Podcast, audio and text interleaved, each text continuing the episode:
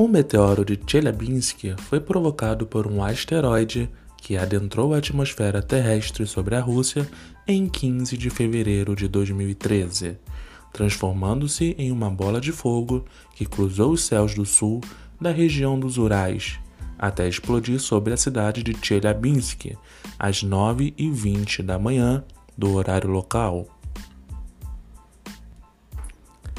Estima-se que o asteroide, ao adentrar a atmosfera terrestre, tinha aproximadamente 10 mil toneladas de massa e 17 metros de diâmetro, liberando o equivalente a 500 quilotons de energia durante esse evento. Para efeitos de comparação, a bomba nuclear jogada sobre Hiroshima liberou cerca de 13 quilotons de energia, e após despedaçar-se sobre Chelyabinsk, a maior parte do objeto parece ter caído no lago Tibarkul. A agência de notícias russa RIA Novosti informou que oficiais haviam detectado uma explosão na troposfera a uma altitude de aproximadamente 10 mil metros. Contudo, a Academia de Ciências da Rússia estima que a explosão tenha ocorrido entre 30 a 50 quilômetros de altitude.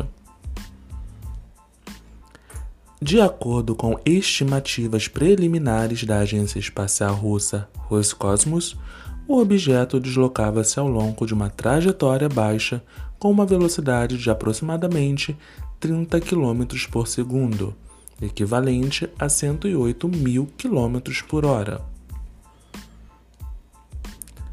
Cerca de 1.200 pessoas procuraram atendimento médico em consequência do evento, sendo que a maioria dos feridos machucou-se com estilhaços de vidro das janelas destruídas pela onda de impacto da explosão da bola de fogo. Segundo a Defesa Civil, pelo menos duas estavam muito mal. A explosão e os impactos resultantes danificaram prédios em seis cidades da região do evento. O calor resultante do atrito do objeto com o ar da atmosfera produziu uma luz ofuscante, a ponto de projetar sombras em Chelyabinsk e tendo sido avistada no Oblast, Orenburgo e no vizinho Cazaquistão.